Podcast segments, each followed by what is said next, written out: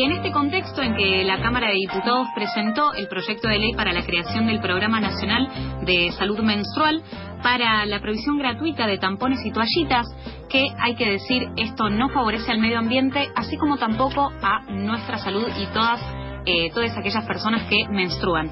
Con respecto a esto, tenemos en comunicación telefónica a Caro, ella es usuaria, la creadora de Viva la Copita, ella tiene más de 33.000 seguidores en Instagram. Caro. Hola, ¿cómo están? Hola, Caro, un gusto tenerte acá al aire. ¿Cómo estás? Sabrina te habla. ¿Cómo estás, Sabrina? Hola, Caro, acá Majo también. Hola, Majo, sí. Bueno, te agradecemos Así es. enormemente que estés del otro lado. No, gracias a ustedes. Caro, eh, contanos un poco a qué te dedicas y en qué estás enfocada a partir de la cuenta y si te definirías como una activista menstrual. Eh, y sí, creo que sí. Eh, me parece que todos los que estamos ahí en el camino de tratar de cambiar un poco la, forma de relacionarnos con el cuerpo y, y, en este caso con la menstruación puntualmente, de alguna manera estamos llevando adelante una revolución porque esto ya de apropiarse del cuerpo y empezar a tomar un poco más de decisiones propias sobre qué usamos, por qué, qué nos resulta mejor y demás, ya es un cambio súper grande. Eh, lo que yo hago a partir de la cuenta eh, es, bueno, la difusión, más allá de la...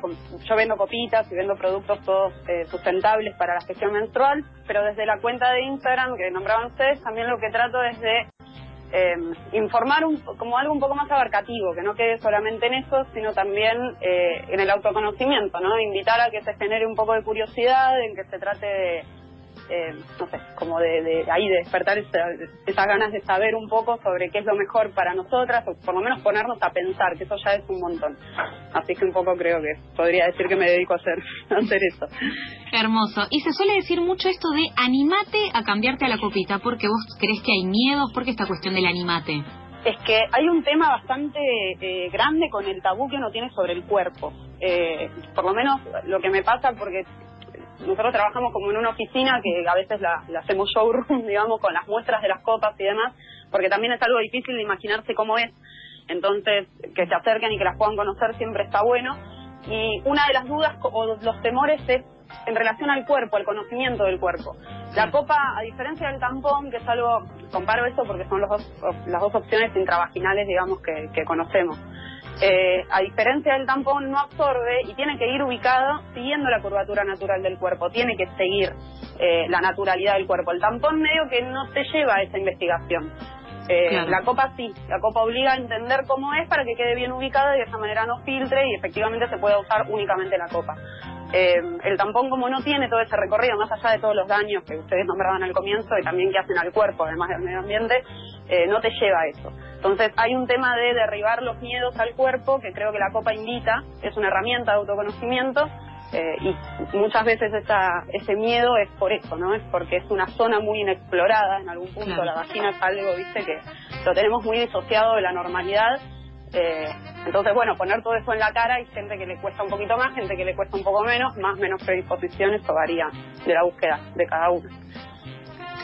¿Se puede decir que un poco esto tiene que ver con todo el proceso eh, en el que fue parte un poco la industria de toallitas y de tampones y la medicina moderna, un poco el discurso que terminaron conformando que de alguna manera invisibilizó, eh, digamos, el cuerpo menstruante, ¿verdad? Sí, sí, es que son años aparte de construcción de todo esto. Eh, claro, ese tabú, viste, de, de no andar tocándonos. Sí, bueno, hace un tiempo una chica comentó que eh, su ginecólogo le desaconsejó la copa porque eh, tenía que manipularse ella, como que era demasiada manipulación. Eso de andar tocándote no va, entonces como que mejor algo que no te haga. Y, y fue fuerte, porque la verdad es que los médicos, que son los que te tienen que acercar al cuerpo, ¿no? Eh, darte información para que vos puedas un poquito elegir qué es mejor y qué no, pues la medicina también es una generalidad. Entonces está bueno entender cuándo nos corremos un poquito de eso, ¿no? Bueno, a veces te invitan a todo lo contrario. Y toda este, esta industria que ustedes decían de las toallitas y los tampones y demás. Te alejan del cuerpo en varias cosas, porque ya lo descartable tiene algo de que es algo que lo usas cuatro horas, lo tirás, eh, ya está, ¿viste? Es como lo reutilizable, vos tenés otra relación con lo reutilizable. Eh, claro, incluso lo descartable es como toda la basura. Nuestra menstruación sirve para las plantas también, ¿o no?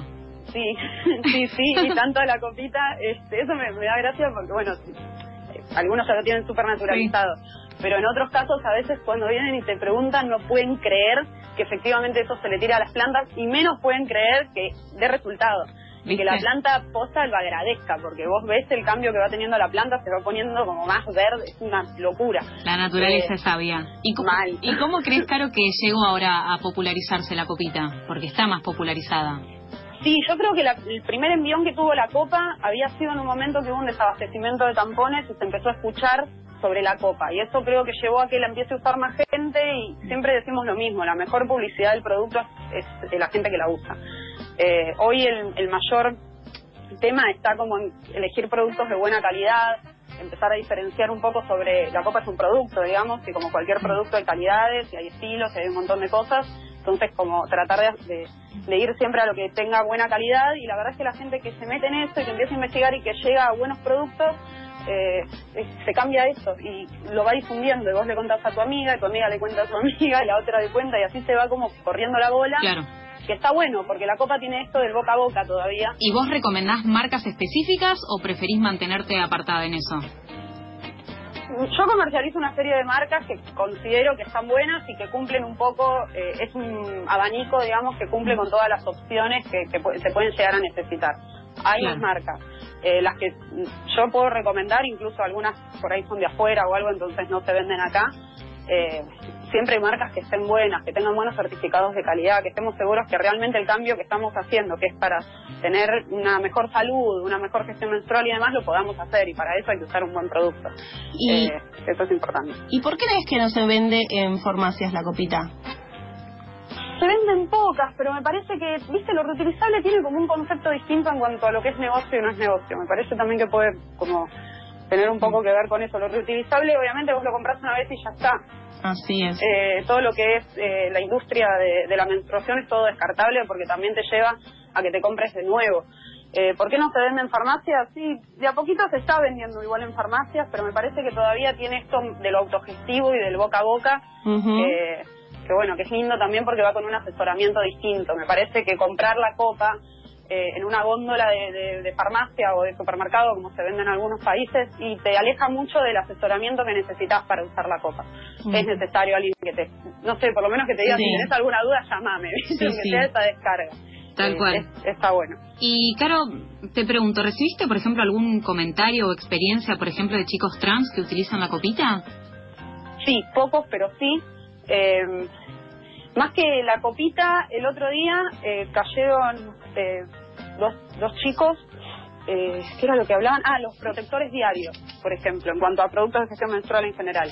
Eh, para poder usar con el boxer, por ejemplo. Ah. Y, y, que no había, y bueno, y nos pusimos como justo a conversar en relación a eso. Pero de la copa en sí, eh, como siempre buena aceptación, no, no, no tuve ninguna situación extraña, digamos, o nada para recalcar. Simplemente se llevaron la copa y les pareció que era práctico porque la por las mismas razones eh, que a todas, ¿no? Como práctica en cuanto a la higiene y la comodidad y que no te compras más productos. ¿Y desmitificás algún mito? ¿Así algún mito que esté muy presente? ¿Cómo decís, ¿cómo pueden decir esto? ¿O no? ¿De la copa? Claro. Y hay como, mira, por ejemplo, el tema de la copa como anticonceptivo es una de las primeras cosas que se dice no, no es un anticonceptivo, mm. eh, que no se pueden tener relaciones con la copa puesta. Son ese tipo de preguntas que me llegan, o sea, relaciones de penetración con la copa puesta, no. Eh, mitos en cuanto a que la copa se te pierde por adentro, no, porque la vagina tiene un tope.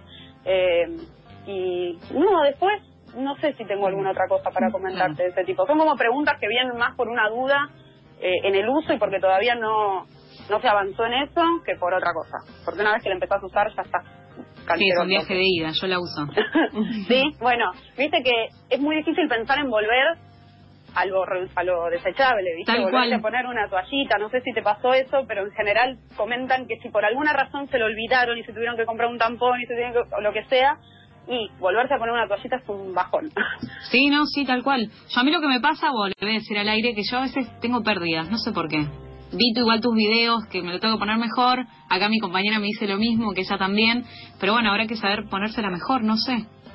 Mira, hay un, para mí hay un tiempo de adaptación a la copa. Eh, eso creo que es una de las cosas que siempre está bueno aclarar, que no es no es en todos los casos que se ponen la copa y salen andando. Muchas veces llevan meses porque realmente hay que entender cómo se coloca. No es imposible, simplemente a veces la ansiedad hace que no se le dé el tiempo. No, no estoy diciendo que sea el caso de ustedes, pero la usan hace un montón. Pero ella no, engancharle, engancharle más o menos la mano. También hay distintos tipos de copa. Algunos sellan mejor que otros. Piensen que la copita cuando se introduce y se abre, lo que se tiene que lograr es que quede como agarrada por la musculatura vaginal. Claro. Eh, y, para esto tiene que quedar bien colocada. Y a veces, de hecho, hay veces que te sale y veces que por ahí te la pusiste un poquito torcida y después la tenés que arreglar y por ahí el primer día o el segundo, no sé, es variable. Una vez no había eh, apretado para el vacío, sentí que me, me sacaba todo. Todos los órganos. Sí, sí, sí, es una sensación horrible y eso sí es dentro de todo peligroso porque, a ver, peligroso no pasa nada, pero sí cuando vos sacás la copa sin romper el sello de vacío, lo que estás haciendo es forzando a la copita a salir y eso no está bueno. Eh, lo mismo eso es muy desaconsejado en casos del DIU, porque vos podés usar DIU y copa menstrual porque uh, a menos que los hilos estén ubicados muy abajo además, no, no interfiere digamos una cosa con la otra, pero sí es importante romper bien el vacío al quitarla para que no haya ningún problema con el DIU. Por eso también siempre se recomienda que sean controles ginecológicos seguidos, más allá de la copa eso, ¿no? El DIU se puede mover por mil causas. Eh, que se sigan con controles ginecológicos como para que el uso de la copa y el DIU esté ahí como controlado. Pero es muy importante romper el vacío, es fundamental. Caro, y yo quería preguntarte sobre el material que subís a la cuenta, que compartís, que es súper variado, que hay de humor, que hay información, hay un poco de todo. Quería consultarte eh, si alguna vez eh, Instagram censuró alguna foto que haya subido. Pocas veces. Me sorprende que haya sido pocas veces, de hecho. Hace un tiempo hablaba con, bueno, con, Meli, que tiene una cuenta que está buenísima, que es Gineconline. Sí. Eh, bueno, a ella le bajaron un par de publicaciones, nunca subió nada como para bajar, eran imágenes de cuellos de útero, viste, o cosas así, pero que, no sé, Instagram determinó que, y se la bajaron. Y, y la verdad que a mí, bueno, por suerte, toco madera, digamos, eh, no no me sucedió. No sé ni cómo se recuperan esas cosas, la verdad. Pero pero no, por suerte no. Pero una vez no me dejó postear. Como la quise postear un par de veces, parecía que estaba y al toque me... dos veces me pasó. Me dijo que no. Y lo que viene por ahí. Y vos sabés que también estuve viendo eh, tus fotos, más o menos los posteos empiezan en 2016 y llegó al 2018, yo soy muy curiosa, verás, vi eh, la primera foto, si bien había subido mucho de humor, había mucho de, sangre animada, de dibujito, la primera foto explícita de sangre que, que vi fue más o menos en el 2018, diciendo vos, bueno, esto no es asco, eh, y bueno, después eh, continuaste con otros posteos, eh, con, queriendo resignificar el sangrado, y un poco, bueno, otras otras publicaciones donde decías sobre tu pasión sobre este tipo de fotos que muestran explícitamente la sangre, que no la ocultan, que no la invisibilizan. Y quería preguntarte si en algún momento de, sentís que te hayas autocensurado al momento de subir material. Mira, cuando empecé a, vender, uff, mira, me hiciste atrás. Eh, cuando empecé a, vender copas, en realidad primero hice una página informativa, no estaba vendiendo nada. Eh, y después con el tiempo eh, armamos una tiendita online. Y después, bueno, tratamos de, ir mejorándolo y se le empezó a poner bola al Instagram. Pero en todo este proceso, las primeras devoluciones cuando se trataba de difundir la copa, y cuando digo difundir la copa es, por ejemplo, publicidad en Facebook, una cosa así. Eh, eran ataques bastante fuertes, al como que, estás queriendo vender, que es un robo, que, que, viste, como mucha violencia. Una sanción social, digamos, por querer mostrar sin vergüenza un proceso fisiológico y, totalmente. Y a mí la verdad es que me, me hacía mal desde lo personal, ¿viste? Porque, bueno, yo no, no, estoy acostumbrada a esas cosas, entonces me, me cayeron esas devoluciones que de a poquito vas midiendo hasta dónde, porque tampoco es bajar una línea que sea como agresiva, ¿no? Me parece que a veces lo mejor es ir explicando, tratar de, de fundamentar un poquito por qué, eh, y de esa manera se entiende un poco más lo que estás tratando de transmitir. Eh, si lo pones así medio de lleno y medio bruto y causas por ahí un rechazo que después es muy difícil revertir y, no es la idea, porque acá la idea no es atacarle la cabeza a nadie, sino simplemente invitar a pensar. Y por ahí en esa invitación encontrás justo algo que te hacía ruido y que bueno, y te abre un mundo, porque me parece que es un poco eso, la llegada hoy por hoy que tienen las redes, que uno tiene el teléfono en la mano todo el día y que por ahí lee más eso que otro tipo de material con el que se pueda cruzar, bueno, tratar de, usarlo para eso, ¿no? Eh, me parece que es Genial. Claro, y vos como para cerrar, vos decís menstruación, ¿no? Porque antes se dice, bueno, estoy indispuesta, es como que no estás dispuesta a que, o, va, porque estoy con Andrés, como, vos decís que me, vino, ¿cómo decís vos? Yo digo, me vino, estoy menstruando. Bien. O, sí, menstruando creo que ya es, es, la, la, adoptada. Y eso es algo que intento ir como marcándoselo a cada, no sé, a cada amiga, prima, a cada persona con la que te cruzas. Porque cuando te pones a pensar en lo que significa el estar indispuesta, ya de por sí le estás cargando una negatividad al proceso que, nada, ya está, lo estás nombrando de una forma... Claro, aparte no es, a lo sumo estoy más cansada y no tengo ganas, pero no hay una cuestión de dispuesto de qué, no. Claro. Eh, ¿Y Andrés? ¿Por qué se dice Andrés? Ay, no, no sé, no, no, el Andrés, y hay otros países que es, eh, habíamos una vez armado toda una lista de cómo se le decía en distintas partes de, vi, vi tu publicación del mundo. Ay, creo que todavía están destacados. eh, bueno, ahí están, hay varios ejemplos. Eh, y es toda, viste, las formas de no nombrarlo, porque como es algo vergonzoso, eh, hay que encontrar la manera de no decirle por su nombre, y también lo que no nombras es que lo estás negando, ¿no? claro, esto, parte, un poco esos eufemismos acarrean un poco la vergüenza, más o menos de la construcción social histórica que ha ocurrido eh, bueno, durante todo el siglo XX. Caro, muchísimas gracias. la verdad que estaríamos hablando con vos un montón. Acá todas te seguimos, todos somos bastante fans tuyas. Me alegro. Y bueno, es un tema, la verdad, que, apasiona. La verdad que bueno que sirva la, la, información porque, no sé, es un mimo. así que muchas gracias. No, agradecerte a vos por todo lo que haces. Te mandamos un beso enorme. Un beso grande. Dale.